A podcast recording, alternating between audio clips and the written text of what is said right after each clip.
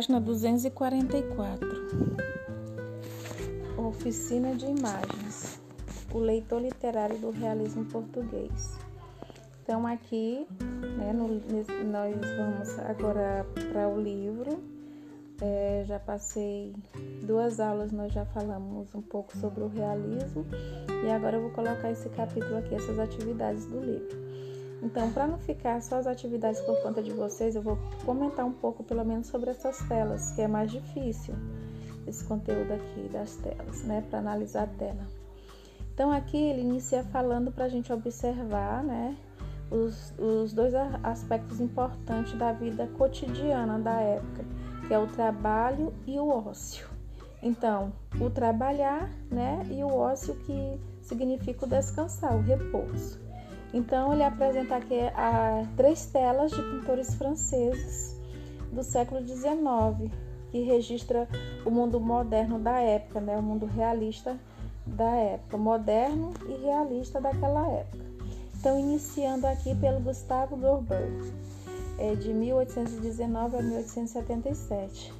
Então, ele, o Dorber, se destaca por representar o trabalho sem disfarce então, um dos temas dele frequente foi a classe trabalhadora, tanto rural quanto urbana, ou tanto urbana quanto rural.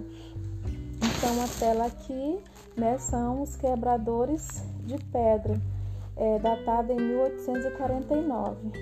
Aqui diz que ela foi inspirada na expressão da miséria é, de homens que trabalhavam, que quebravam pedras para construir uma estrada. Então, nessa tela, o artista retrata em tamanho natural dois homens em contraste com em contraste de idades, né? Um homem mais velho e um homem mais jovem, né? Por isso que é a questão do contraste de idades. E o trabalho mostrando aí um trabalho pesado, tanto para o mais velho quanto para o mais novo. E o quadro ele foi destruído durante a Segunda Guerra Mundial, esse quadro aí do Gold. É... Então, nesse o segundo quadro, né, que é as Respigadeiras de 1857, esse quadro é do Jean-François é, Jean-François Müller, é isso mesmo. Ele também é um pintor realista de 1814 a 1875 e o nome dele, né, do Müller, está associado a retratos de trabalhadores rurais arando, semeando e colhendo. Então, ele é nascido de uma família camponesa, ele é filho de camponês, e ele disse uma vez que ele desejava fazer o que o trivial, né, o que o trivial servisse para exprimir o sublime, ou seja, aquilo do dia a dia, o que era do dia a dia, que isso servisse para exprimir algo sublime. E foi isso, né? E ele tentou representar isso nas suas telas. Então aqui nas respigadeiras, ele mostra mulheres colhendo espigas deixadas pelos ceifadores e a camponesa da direita parece, parece demonstrar dor nas costas, o que limita aí a inclinação do seu corpo. Então a obra ela pertence a uma coleção, a uma coleção do, é, desse museu aí d'Orsay de Paris, né, que fica em Paris, na França. A terceira obra a terceira obra é do Edward Manet, tá? Essa terceira obra aí é chamada de Almoço na Relva. Então veja o que, que acontece aqui nessa obra. Ele é, é o, o, o Edward Manet, ele está ligado ao realismo, ele é de 1832 a 1883. Só ele está ligado ao realismo, mas mais tarde ele ele pertenceu né, ao impressionismo. Então, algumas obras dele, retratando nus, eles chocaram o público, porque naquela época eles aceitavam a nudez das Madonas, que era de Rafael, mas ele não aceitava a representação da nudez comum, de mulheres comuns do dia a dia. Então essa essa nudez, né, do pintor, ele ele chocou, né? Fez trouxe esse choque. É, nessa tela aqui, olha só, é, ele inovou nessa pintura, intensificando aí a luminosidade em suas telas, né? Veja que é bem clara as telas, tem muitas, tá, tem muitas cores também. E o almoço na relva, ele retrata um piquenique. E veja que tem uma mulher nua entre dois homens vestidos, né? Eles estão vestidos de fraque. E olha para fora da tela e encara né, impassível o espectador. Então, sua expressão atrevida mostra que ela não se parece com a imagem da mulher idealizada. Então, a obra pertence à coleção do museu, né, que fica em Paris, na França. Então, tem as questões para para responder e eu só resolvi comentar porque eu achei difícil para vocês fazerem só quando tem análise de pinturas. É, porque sempre é mais difícil analisar a pintura. Então diz assim: observe e descreva a composição de cada uma das telas. Aí analisando cada uma delas, os quebradores de pedra, as respigadeiras e o almoço na relva. Você vai dizer o que? Analisar o que? As cores utilizadas, luz, paisagem de fundo, enquadramento e personagens com seus movimentos e gestos. O que tem, você fala. O que não tem, né? Não fala. Então, analisando aí na primeira obra, na obra Os Quebradores de Pedras. Então, os dois trabalhadores que aparecem ajoelhados com o machado nas mãos, um de costas e o outro de, com o rosto escondido pelo chapéu. A luminosidade está representada aí na camisa e no amontoado de pedras. E a paisagem flagra uma pedreira. Pronto. Agora, as, as respigadeiras apresentam cores opacas da terra e do sol. As três camponesas têm o rosto semicobertos por um lenço. Suas sobressaias são utilizadas para carregar o trigo colhido e os movimentos repetidos, né, repetitivos, dão dimensão de sofrimento do trabalho árduo. No fundo da tela, pode-se ver outros trabalhadores indiferentes ao que se passa no primeiro plano, né, o trabalho árduo dessas mulheres. Na terceira tela, que é o almoço na relva, mostra uma paisagem com luminosidade nas folhas e na, na água do riacho, onde uma ninfa se banha né, ao fundo. À frente e à esquerda há um conjunto de natureza morta. No triângulo formado por três figuras é, sentadas na relva, a personagem nua destaca-se pela luminosidade. Então é isso que nós podemos destacar nas três pinturas.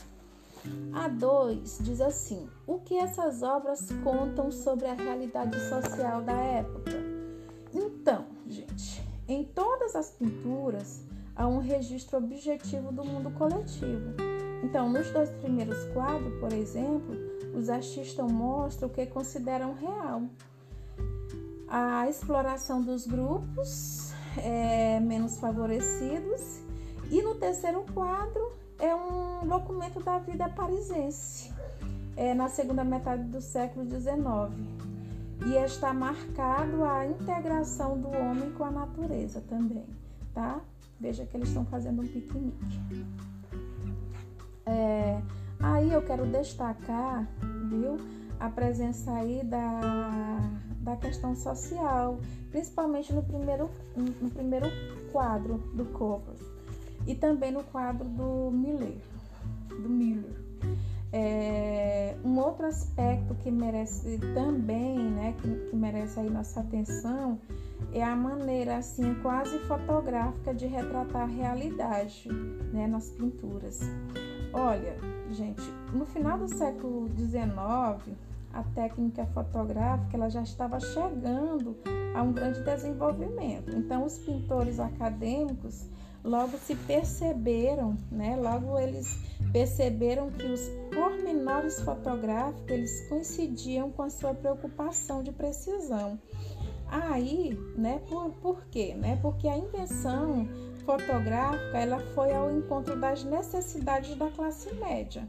A classe média ela desejava ver-se retratada com mais detalhes. Daí, né, muitos burgueses resolveram substituir as pinturas pelas fotografias. Eles preferiram, né, serem fotografados porque mostravam eles realmente, né, e, e, e, eles preferiam a fotografia em si do que as pinturas. Hoje em dia já é o contrário, né? A gente já dá mais valor à pintura, claro. É, levamos mais em consideração isso. Lógico. Agora, a 3. Depois de observar cada tela, compare o tema explorado em Almoço na Relva com o tema de os cortadores de pedra e as respigadeiras. Então agora nós vamos comparar os temas aí. Isso daí é em relação à temática da tela de, por exemplo, do, Manuel. O Manuel é, é qual? É a última tela, né? Então, em relação que é, que é, que é a tela da, do almoço na relva. Então, a tela do Manet, ela apresenta uma situação do ócio da burguesia, né? Do descanso aí da burguesia. Já as outras duas, né, mostra a situação do trabalho da classe popular, mostra o trabalho em si. Então, para é, aqui, ó, observem bem o título do a temática que abre a unidade, né? Ele coloca aí no início ele diz assim, a, a, vai mostrar a vida cotidiana, o trabalho e o ócio. Então, as duas primeiras telas, nós vemos o trabalho em si, um quebrando pedra, mostrando essa essa dificuldade, esse trabalho árduo que é quebrar pedra, a outra catando uns, tra uns, uns trabalharam, deixaram para trás a, colheita, a outra vai catar o resto da colheita para sobreviver. E na terceira terra só vemos pessoas descansar. Então, essa tem, a, a tema, o, do mané, né, representa já o ócio, né, o ócio da burguesia e enquanto que as outras duas situações, né, representa aí o trabalho da classe da classe popular, tá bom? Então, a, o Manet representa também a pintura moderna, né, a pintura de Paris, é, representando a, a, a vida parisense, tem a arte de Manet também nos seus seguidores, tem existe uma uma, uma, uma rede, tem uma exposição em São Paulo que mostra que mostra isso, tá bom? Tem aqui uma atividade em grupo. Nós não temos como fazer atividade em grupo, mas vocês podem fazer a pesquisa para depois a gente discutir individualmente. Ou vocês podem fazer em grupo através de conferência, né? Pode montar os grupos e ficaria interessante montar os grupos e fazer esse trabalho em grupo, essa atividade em grupo. Que tal a gente fazer essa experiência? A gente na outra turma fiz já trabalho em grupo, já fiz um trabalho. Eles fizeram um vídeo, apresentaram, fizeram apresentação do trabalho, ficou muito legal, tem uma nota. Na turma de vocês eu ainda não fiz. Que tal vocês fazerem logo isso pra gente fechar essa nota? Bom, na página 245, nós temos aqui a prosa realista em Portugal, falando do romance. E aí, né, é, a respeito do, desse assunto, né, já foi também bastante trabalhado, né, sobre, sobre o, o realismo, tá bom? É, aqui ele fala sobre a rebeldia de um grupo de estudantes lá em Portugal, na, em Coimbra, né? Que ele é, que funcionava como centro cultural universitário, a chamada geração dos 70, tá está distribuído aí no livro já. Ele dá detalhes sobre isso. Continua na página 246. Eu, eu quero mais voltar mesmo para a obra O Primo Basílio, porque esse conteúdo ele já foi colocado no slide, já foi falado pelo professor Bi, é, Bira, não, pelo professor Noslen, né, na, na videoaula. É, vocês já pesquisaram um pouco sobre, sobre a história né, do realismo, sobre o momento histórico. Mas aqui tem, em 1865, as discussões sobre literatura entre o consagrado poeta romântico Antônio Feliciano de Castilho e seus discípulos e escritores estudantes de Coimbra, Teófilo Braga, Ramalho Ortigão e o poeta Antero de Quintal, de Quintal ganharam espaço público. Essa polêmica ficou conhecida como, como questão Coimbra e marcou o início do realismo português. Então nós vamos começar a falar sobre o realismo Portugal, que já foi assunto sexta, da aula de sexta.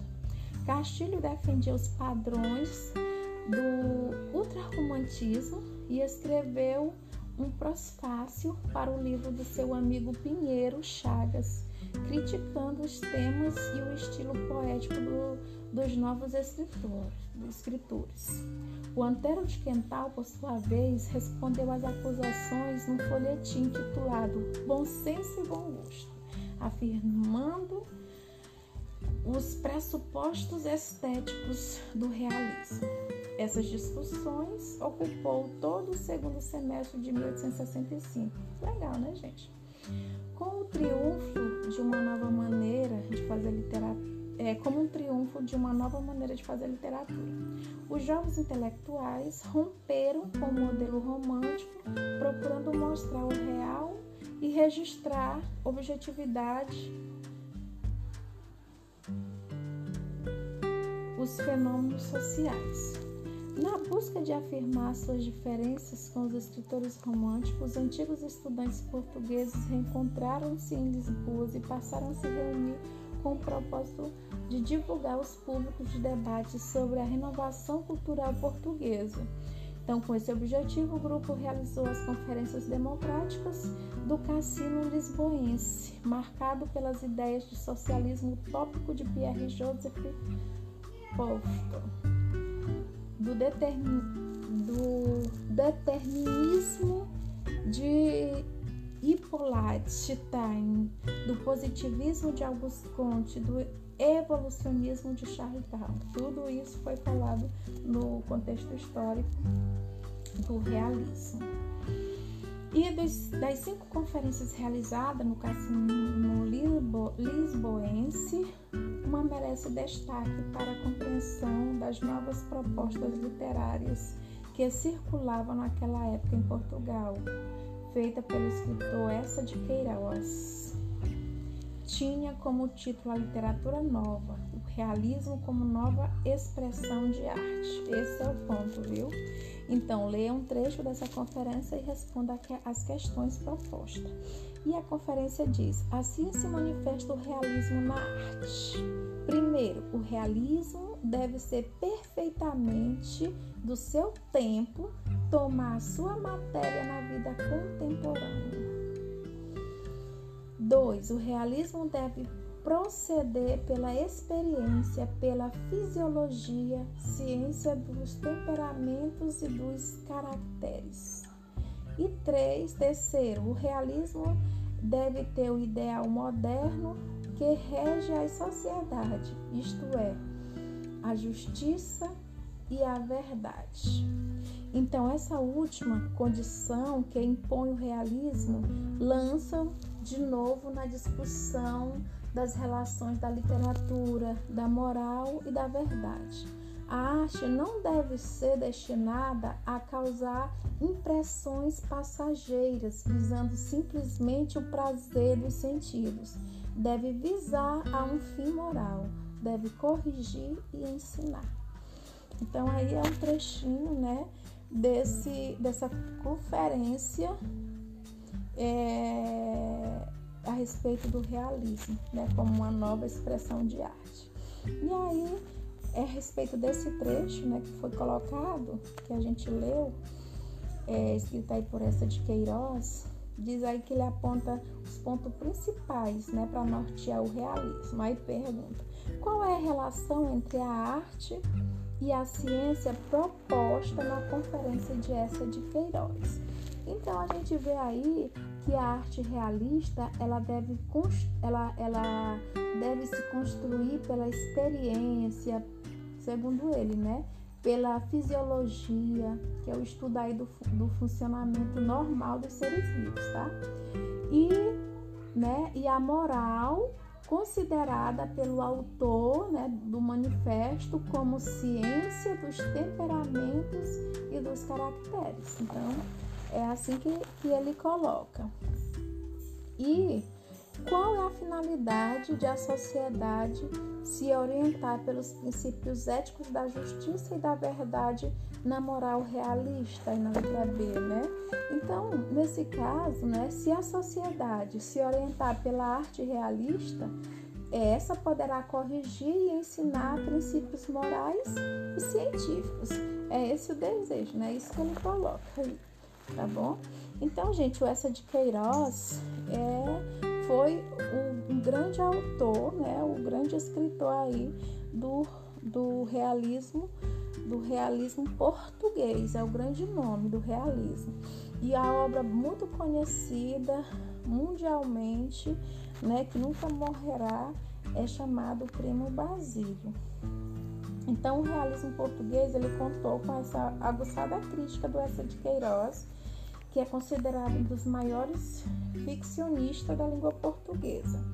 Então, são dele os textos é, O Primo Basílio, que foi publicado em 1978, e seu tempo foi um verdadeiro best-seller da época. O Primo Basílio foi um verdadeiro best-seller, tematizado, é, tematizando aí tanto o adultério feminino, né, como uma consequência de uma educação romântica, da mulher e da sua vida ociosa. E a primeira edição, de 3 mil exemplares, ela, ela, ela se esgotou assim em alguns meses, foi muito rápido, né? Numa época em, que a publicidade ela era muito diferente do que nós conhecemos hoje.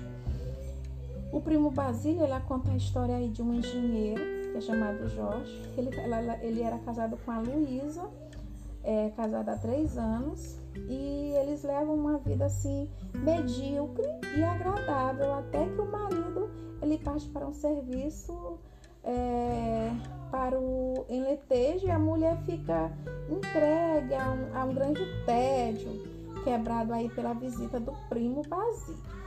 Aí as personagens dessa narrativa elas elas representam pessoas educadas pela sociedade burguesa lisboeta, né?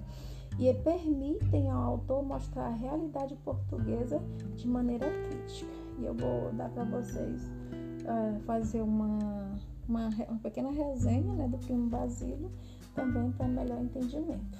E eu vou parar por aqui esse, esse podcast e vou fazer um só com a resenha do primo Basílio, para ficar melhor. Já quero adiantar também, viu, gente, que essa é uma obra essencial, uma leitura obrigatória, tá? O primo Basílio é uma leitura obrigatória, nós precisamos fazer a leitura.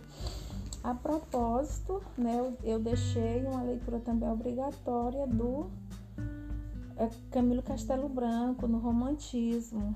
Ainda tenho que fazer essa cobrança também. E eu vou fazer tá bom? Então, sexta-feira a gente conversa sobre esse assunto, tá?